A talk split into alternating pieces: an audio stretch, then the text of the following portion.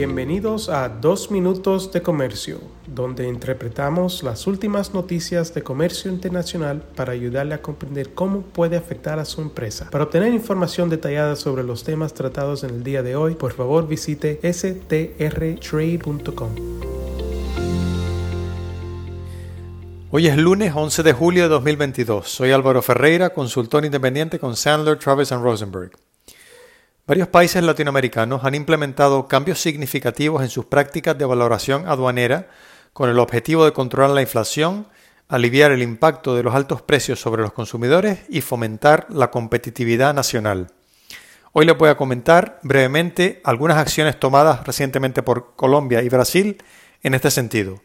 Pero antes un brevísimo resumen sobre las reglas de valoración aduanera. Según el acuerdo sobre valoración aduanera de la Organización Mundial del Comercio, el valor en aduana de las mercancías importadas debe ser, en circunstancias normales, el valor de transacción de dichas mercancías, es decir, el precio realmente pagado o por pagar por las mercancías cuando éstas se venden para su exportación al país de importación, ajustado de conformidad con ciertas disposiciones. Entre otras cosas, el acuerdo permite que los miembros de la OMC determinen en su propia legislación si se incluye o excluye del valor en aduana la totalidad o parte de los siguientes gastos. Primero, los gastos de transporte de las mercancías importadas hasta el puerto o lugar de importación. Segundo, los gastos de carga, descarga y manipulación ocasionados por el transporte de las mercancías importadas hasta el puerto o lugar de importación. Y tercero, el costo del seguro. La comunidad andina, que comprende a Bolivia, Colombia, Ecuador y Perú, requiere la inclusión de todos estos gastos de transporte y gastos conexos en el valor en aduana, excepto los gastos de descarga y manipulación en el lugar de importación del territorio aduanero de la comunidad andina, siempre que se distingan de los gastos totales de transporte. Sin embargo, a través de la decisión 894 del 16 de marzo de 2022, es decir, hace unos meses, la comunidad andina facultó a sus países miembros a aplicar hasta el 31 de diciembre de 2023 y para las subpartidas arancelarias que se determinen la reducción de un porcentaje de los gastos de transporte y o gastos conexos del valor en aduana. En principio, esta flexibilidad se podría prorrogar por un año más a solicitud de los países miembros.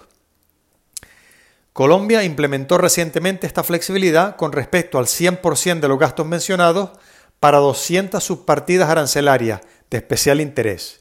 Esta flexibilidad estará disponible por un periodo de seis meses, es decir, hasta el 4 de diciembre de este año, y podría ser extendida por seis meses adicionales. La ministra de Comercio, Industria y Turismo de Colombia, María Jimena Lombana Villalba, indicó que con esta medida el gobierno colombiano busca reducir los efectos negativos y sobrecostos de las importaciones como consecuencia del incremento en las tarifas de los fletes internacionales. En el caso de Brasil, que también requiere en su legislación la inclusión de los gastos de transporte y gastos conexos, el gobierno de ese país recientemente excluyó del cálculo del valor en aduana los gastos incurridos en el territorio nacional y separados del costo de transporte. Estos gastos incluyen, por ejemplo, los gastos por recepción, revisión, transporte interno, apertura de bultos para inspección aduanera, manipulación, almacenamiento y entrega de mercancías importadas, así como la carga y descarga de embarcaciones cuando se realice con equipo portuario. Las autoridades brasileñas indicaron que los costos generales de importación se reducirán como resultado de esta acción, mejorando aún más la competitividad de Brasil y su integración en los flujos comerciales mundiales.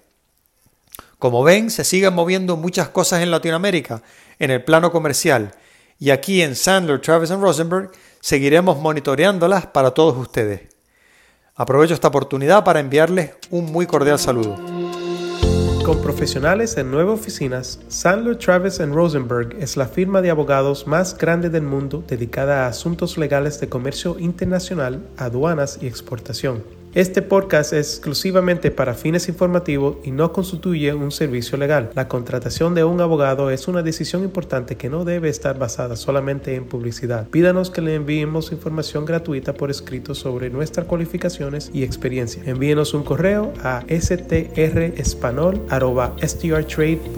Bye.